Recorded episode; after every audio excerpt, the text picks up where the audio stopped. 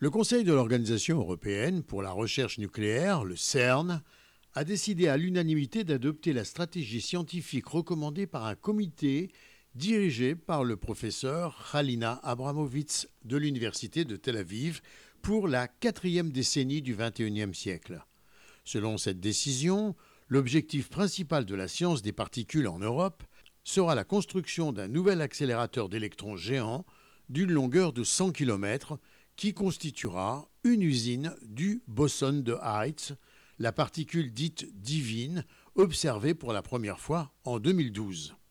Après deux ans de longs débats entre physiciens, le Conseil de l'Organisation européenne pour la recherche nucléaire, le CERN, a donc décidé de mettre à jour sa stratégie en suivant la proposition du Comité de stratégie européenne de la physique des particules, dirigé par le professeur Khalina Abramovitch, de la faculté des sciences exactes de l'Université de Tel Aviv. Le professeur Khalina Abramovitch souligne en tant que présidente du comité Mon rôle est de coordonner l'ensemble. Au début, nous avons vérifié les souhaits de la communauté scientifique des spécialistes de physique des particules dans chaque pays, puis nous avons mené une analyse internationale de la qualité des propositions. Après deux ans de discussion, la communauté scientifique européenne est parvenu à un consensus. Et, à ma grande joie, le Conseil du CERN a décidé à l'unanimité d'adopter la stratégie recommandée par le comité.